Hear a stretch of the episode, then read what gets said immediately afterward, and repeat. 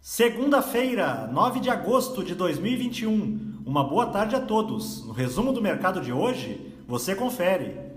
O Ibovespa terminou o dia em leve alta de 0,17%, aos 123.019 pontos, apesar do desempenho ruim das commodities no exterior.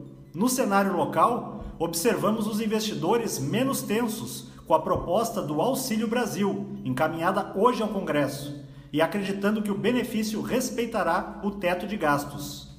Na ponta positiva, as ações da BRF, em alta de 1,31%, avançaram com o anúncio de que a companhia irá realizar investimentos de 171 milhões de reais para modernização e ampliação de algumas unidades produtivas localizadas no Rio Grande do Sul. Os papéis da M Dias Branco com ganhos de 1,11%, foram impactados pela divulgação do resultado do segundo trimestre de 2021.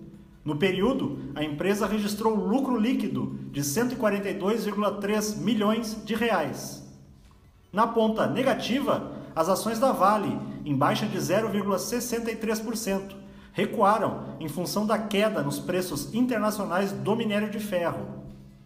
O dólar à vista, às 17 horas, estava cotado a R$ 5,25, em alta de 0,21%.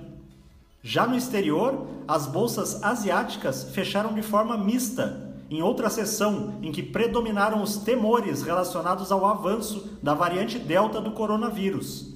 Apesar disso, na China os índices ficaram no azul, por conta dos bons resultados corporativos divulgados hoje.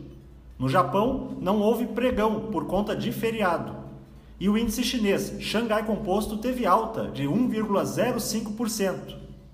Os mercados na Europa encerraram sem direção única, em meio à volatilidade causada pela notícia de que o Premier do Reino Unido estaria cogitando trocar o ministro das Finanças. O índice Eurostock 600 fechou com ganho de 0,15%. As bolsas americanas terminaram em sentido oposto, com as ações ligadas ao setor de petróleo apresentando as maiores quedas em função das perdas nos preços da commodity. Já as ações ligadas ao setor de tecnologia conseguiram ter um pregão positivo. O Dow Jones caiu 0,30%, o Nasdaq teve leve alta de 0,16% e o S&P 500 permaneceu praticamente estável. Somos do time de estratégia de investimentos do BB e diariamente estaremos aqui para passar o resumo do dia. Uma ótima noite a todos e até a próxima!